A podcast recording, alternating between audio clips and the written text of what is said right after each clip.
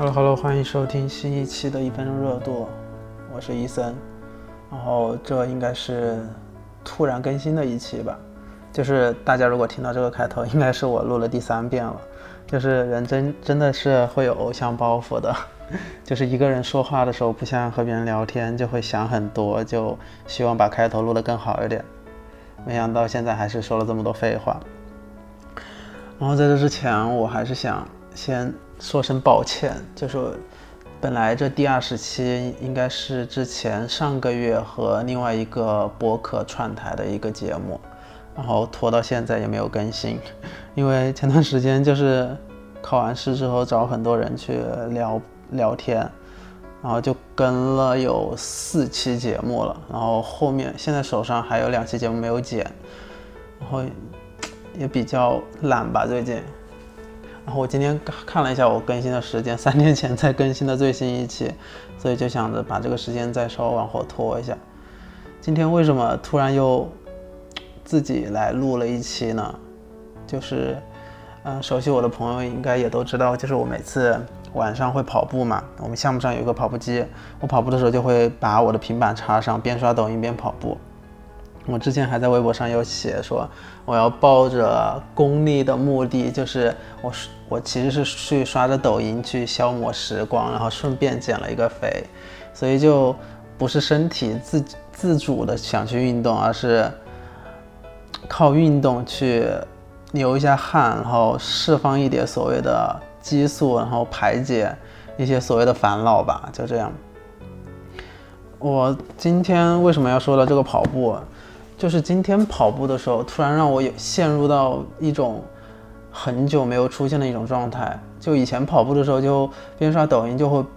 根据那个抖音它会自动播放的那些东西，就会思思绪万千，就是总是会想很多东西。因为有时候你会刷到一些就是很搞笑的呀，或者是很感人的，也有一些就是那种鸡汤式的那种视频，就还挺震撼的。然后说到这个，我印象很深刻的，今天有两个视频，就第一个就是刷到柯佳燕，就是演《想见你》的那个女主，昨天也刷到她，就是她会她讨论的就是说，她作为一个女明星，到了三十四岁，然后发现自己真的想追求什么生活，然后这个话题看起来很宏大。而且 我每次聊播客，就是聊天聊天，就聊着就会和别人说一些特别宏大的命题嘛，就会问他焦不焦虑啊，有没有年龄焦虑之类的这这种话，就是反而陷入到一种怪圈里面。然后他在说说那个事情的时候，我觉得还感悟挺深的，就还是回到最开始说那些年龄焦虑的事情，就还是要。多想明白自己想要什么东西吧，哎，反正我也说不清，就是会有会带给我一些冲击，然后就突然想想到我说，我录这个播客的初衷是什么？我前段时间也有跟我一个朋友聊，就说我做这个一分钟热度最开始我不是有一个第零期的那个企划，后来推荐好多我以前熟悉的朋友听的时候，他们会听那一期，然后里面有一个。就上一期那个男生，他就跟我说了，说，嗯，我当时想一些想法和他最开始做小红书的一些想法很类似，我就觉得，嗯，我其实没有敢去回听我以前的节目，特别是在，嗯，自己当时一个人拿着手机，就是打开录音机去录的那些节目，就觉得很尴尬，也不知道说了一些什么东西。但是我最开始的初衷其实就是为了记录我。脑袋里面突然迸发出来的一个又一个的那种小想法嘛，今天就想着说，那我既然又有这样一个想法了，我就赶紧去实践。然后看了一下时间，现在才八点半，我录完也差不多才九点，我剪一下，差不多十点之前也能发出来。所以就还是想把最开始那个初衷给延续下去，延续下去吧。就把自己一些想法、一些什么东西记录下来。然后今天最想说的一个事情，就是我下午看到了一本书，然后那个书看到这个书的初衷也很神奇。就当时，呃，我有进一些播客的听友群嘛，那个播客就是会比较呃触及到一些那种开车呀之类的这种话题，就两性话题，你知道 也也不能算是两性话题吧，然后大家懂的都懂，然后就是叫八分饱嘛。最开始听他们节目的时候，还是叫啪啪三人啪啪三人行，应该应该有人听过那些节目。然后当时在群里面，他们就在发一些开车的一些东西，我就一直往上翻，一直往上翻，啊，就突然看到有个人说啊，有一本书叫什么，呃，不伦之恋还是什么，他当时是这样写的，说是讲两个出轨的人后面通过不同的视角来阐述的一些事情，我就在想，这不就满足了我一个吃瓜的心态吗？我最开始去听故事 FM 的时候就。会总是去听他们那些就是比较，啊，怎么怎么说，就像不伦之恋那种出轨啊之类的这种，啊，这种 类似的话题，就总有一种窥探欲吧，看一下别人的生活或者是感情生活是什么样子的，然后就抱着这个想法去搜了一下，然后就看到了这本书，这本书而且是是 PDF 版本的，我就把它下载下来，然后下载下来发现只有一百多页。我就想着，那我就，啊，我就立马去看。为什么会立马去看？其实也有一个原因。我之前下了很多书，就是会导入到苹果那个图书里面嘛。它它那个格式是导进去，我手机上会同步，所以有时候看到一些好的书，我就会先放进去，等后面我有时间想去看的时候，就那本书还在那里。但是 PDF 格式不一样的原因就是，那个下载下来它就会存在电脑里面，你不主动去。打开的话，就有时候就会忘了那本书。今天就因为我之前有过，就是也有下过 PDF 版本的，然后那个书下载下来就没有看，就想到以后看的时候再去清电脑的时候，发现这本书已经不知道当时为什么会去下载它，就把那本书删了。而且我也不会有流量，我一直抱有一种就是我当下能够看到它，这就是一种缘分，就是我看不到它，我也不会可惜。当然，这个心态也是我经历过很久之后才。领悟到的，以前就是会想着把所有的东西都先留下来，然后就总会有时间精力去看的，就像之前一些 B 站的一些视频放在收藏夹里吃灰一样。我后来就是说，我如果看到什么书或者什么视频，我就立马去看。就是我只要当下没有事情，我有那个兴趣点的话，就像我做这个播客一样，我我有这个想法，我就立马去做。然后当时就立马把这个书看了。然后这本书的，呃，那全名叫什么？完蛋了，全名都不知道人家叫什么，让我说看一下啊，看一下啊，呃，叫什么？叫什么？呃，我搜一下我的豆瓣。哦，它的全名叫《往复书简》，然后冒号初恋与不伦。然后当时我是。想着说，这可能就是他说里面有一个故事嘛，我可能以为这是里面是一个类似短篇小说的形式，我就想着说，那可能看一篇短篇小说其实也没什么。当时好像已经是我下午做完核酸，然后回来已经差不多五点左右的时候，我打开电脑我就在看嘛，啊，就看到第一个第第一个故事啊，其实现在也可以说一下，这个这本书其实是一个类似书信格格式的一个题材，而且书信题材。现在很吸引我，因为我最近看的另外一本书叫《美丽的世界你在哪里》，也是类似这种，但是没有像这本书一样，就是纯书信，就是像聊天记录一样，就是你一句我一句。但是这个书信就可能是比较大篇幅的问题。然后那个《美丽世界》就是有讲一个一部分剧情，然后一封信，然后再讲一部分剧情，然后再一封信，然后两个女主角女主之间的就那种对谈也是就是。会很长篇幅，就是回答对方一个一个的问题。我觉得这个形式啊很吸引我，就不像现在的这种碎片化聊天，就是好像我说我如果假如说说了五个点，突然抛给对方，对方可能一下子回复不了我五个点，我反而会想着那我就一个一个的慢慢去说。有时候这样就嗯让人陷入一种现有的社交困境里面吧，不知道能不能这样说。但是这种书信就是我可能把我所有的想法都说出来，对方在回我信的时候，会根据我的每一条的那个想法去一一回应我。我觉得这个，呃，感受是特别好的。好了，我现在又有一点语无伦次，不知道说什么。然后回到我有一期节目，就是关于我表达能力很差的这件事，也有人听了这这期节目就跟我说说什么之类的。说我表达能力差，是大家都是这个样子。我就有时候不知道用什么更好的词去形容我现在的心情吧。好，那言归正传，就说到这本书。这本书就是讲了两个故事，一个是约会，然后一个是不伦。然后这两个东西就是放在一起，其实，嗯，不知道算不算有一种冲突的那种破碎感啊？啊，这这再介绍一下这本书的作者叫完了，人家名字也不知道了，叫坂本裕二。我当时不知道这个作者，而且我 一直对日本的一些作品都不太感冒，特别是我上周末的时候，我有个朋友就是也推荐我看了一个日剧，然后他说他喜欢看日剧的原因，就是因为它里面一些嗯故事情节很细腻，而且很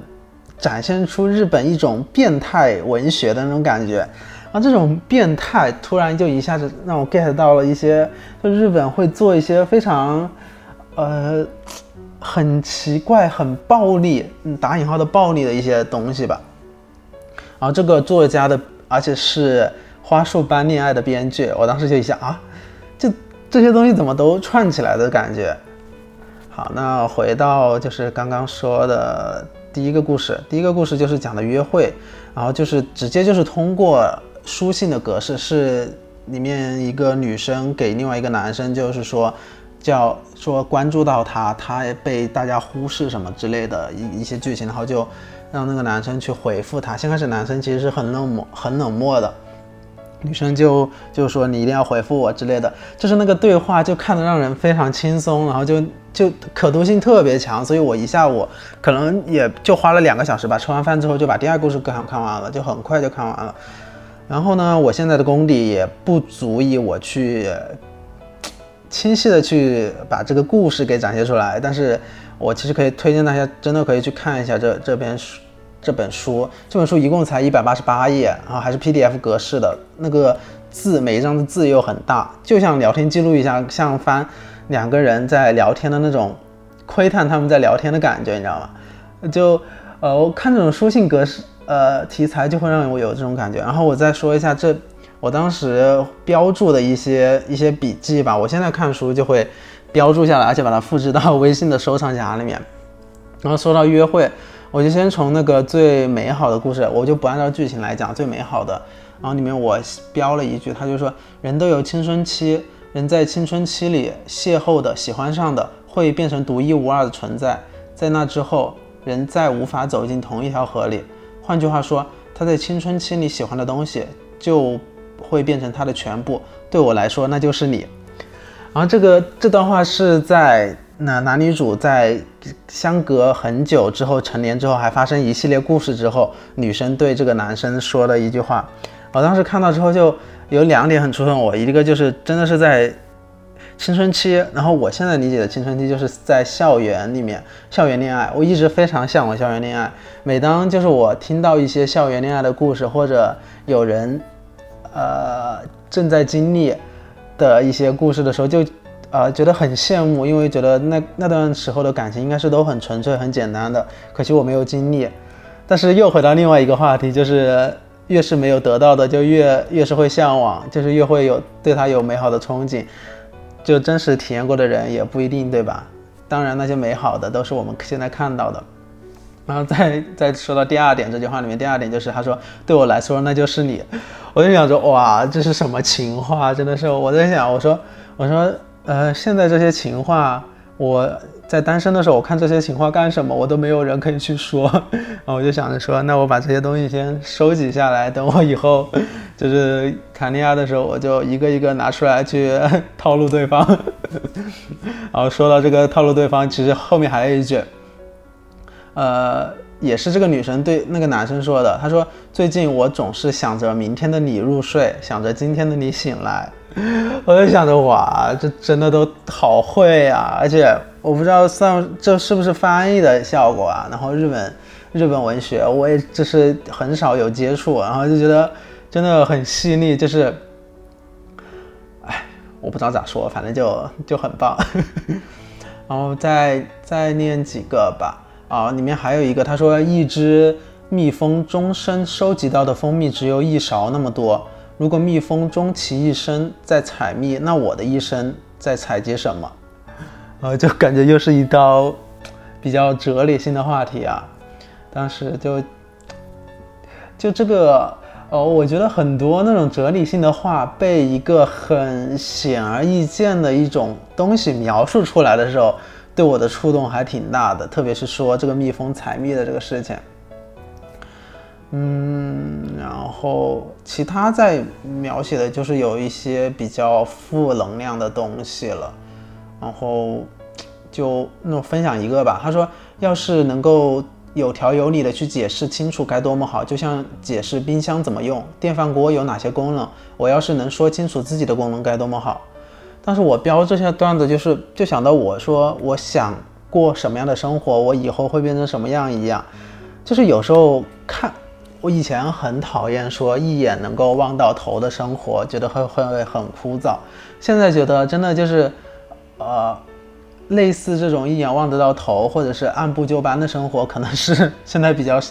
比较向往的吧。就是觉得会更有安全感一点。啊，这就是第一篇初恋的，而且这个故事就是到后面就，嗯，我不知道是不是我的问题啊，我就觉得它有一种戛然而止，然后那个就会让人。回想他们这两个主角最后到底发生了什么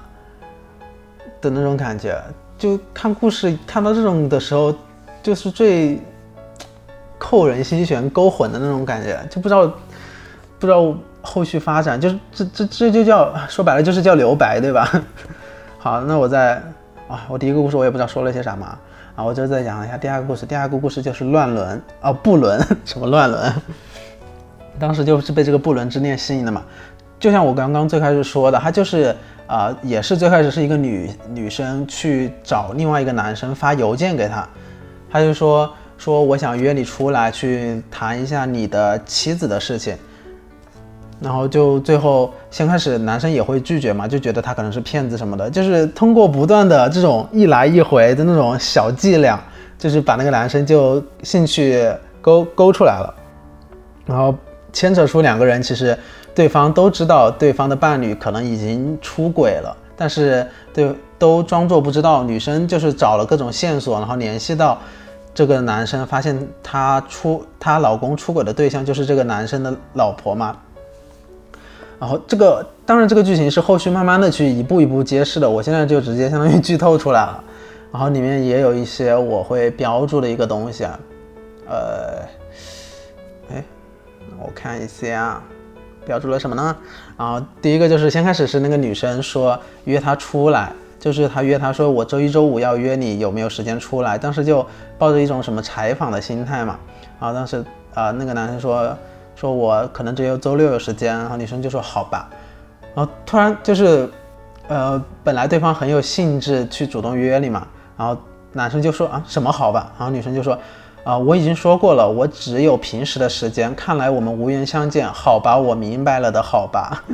就是，我觉得我我也不知道我为什么会标注这个啊，就觉得这种，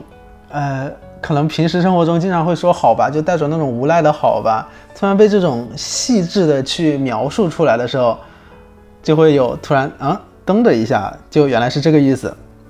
嗯，然后还有一个点就是，呃，这个女生不是先开始是。呃，给吊足他的胃口嘛，吊了一半，然后后面就说好了，我不想讲了，就是把事情讲到一半，已经把这个男生的兴趣已经勾了半天之后，他说他不讲了，然后这个男生就觉得很，就总像我们生活中说，哎，我要跟你说件事，然后你跟他说啊，什么事的时候，他说哎，算了算了，不说了不说了，就大家应该或多或少都会遇到过类似的吧。就会让人啊很无语，很抓狂。然后里面你知道他怎么解释的吗？他说：“你知道吗？说半句话是有理由的。”他就说日本有一个地方，就是有一个店，他是从他说你从三层上四层，你走遍楼层也找不到你想买的东西，就是三楼和四楼的那个商店。于是你开始生气，但你生生错气了。他说这个地方的三层和四层之间还有三 B 层和三 C 层，道理是一样的。一个人的半句话里也有三 B 层和三 C 层。你没有觉察而已，只要你一直发现不了，那么出现在你面前的人就会说啊，对了，我问你啊，怎么怎么啊，没事没事，算了算了，不说了。啊，这就这半句话永远的说下去，就是总会说，我不知道，就是我们生活中遇到的这种事情是不是这种啊，别人对方说的半句话里面已经涵盖了其实很多我没有我们没有注意到的事情，呃，但是这这个这段话对我就是也是很那个啥。啊，懂吧？呃，然后还有什么呢？嗯，然后还有一个就是后面不是这两个人就是因为对方出轨嘛，然后他们就也是想着说，那我们也要不啊浅浅出轨一下，然后后面就是他们约到了去了一个酒店嘛，然后他们呃就是中间这些东西就是大家自自己体会，然后也可以去看一下啊。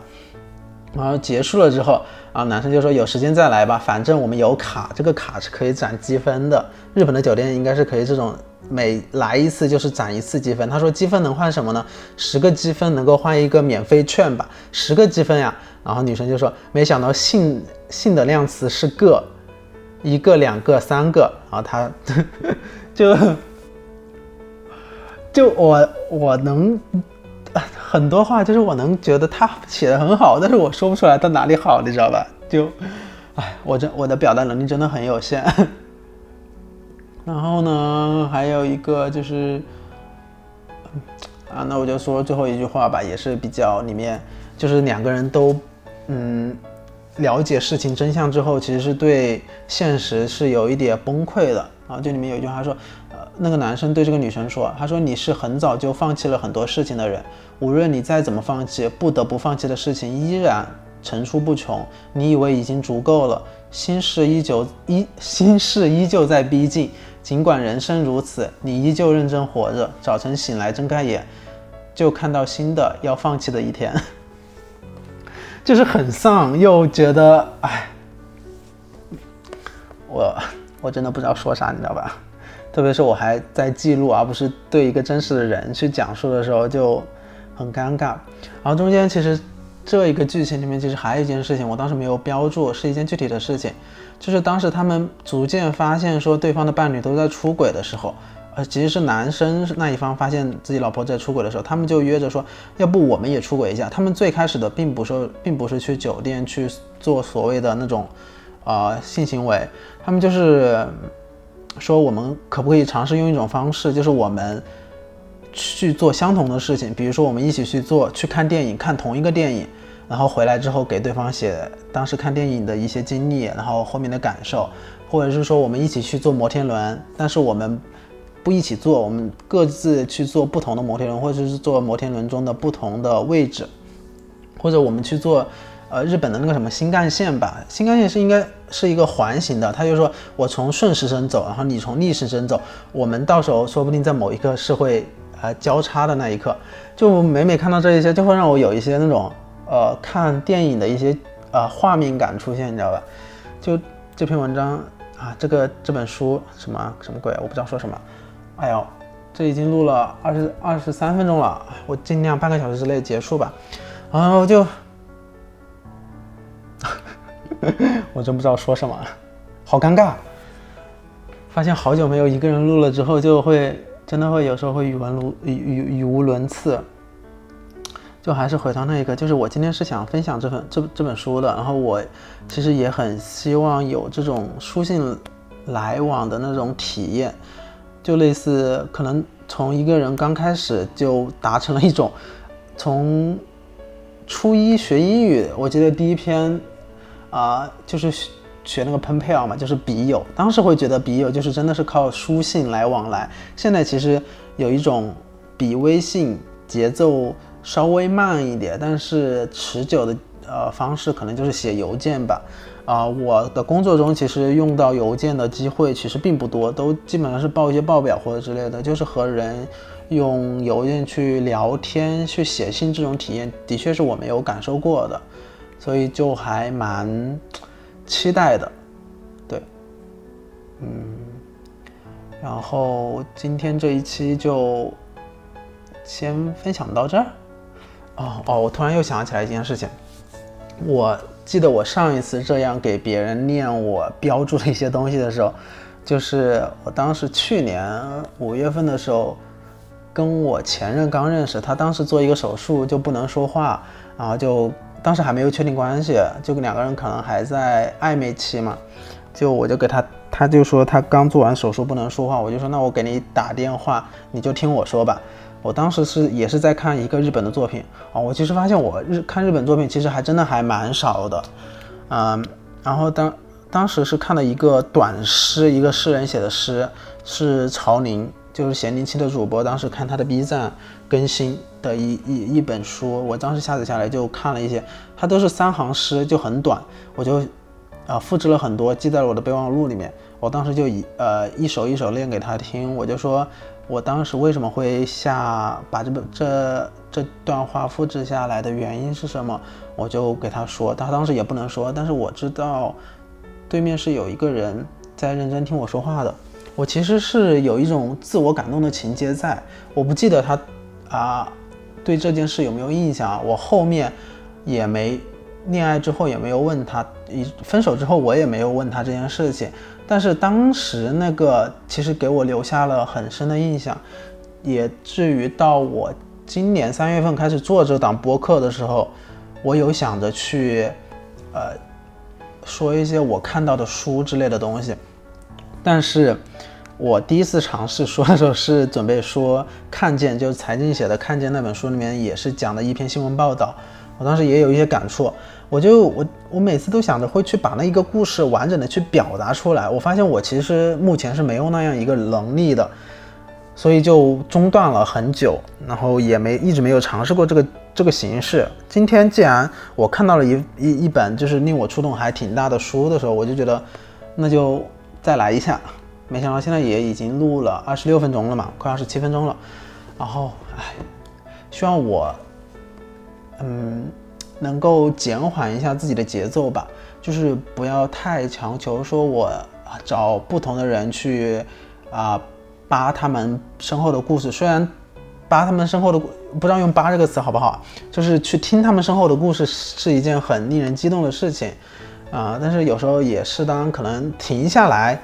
去回顾一下自己，然后最后把自己想记录自己的一个啊。初衷给保留下来，我觉得这样还是不错的。哎，反正今天也逼逼叨说了好多了，然后希望有人会认真的听一下吧。我反正是我自己逼逼叨的，我肯定不会回听。我等会下去就把稍微剪辑一下，然后加一点背景音乐。然后今天就先这样了，然后感谢大家收听。然后下一期我就会更新我和另外一个主播的串台播客。然后预告一下，就是一个。问卷式的问答，我准备了三十五个问题问他，他的一些回答吧。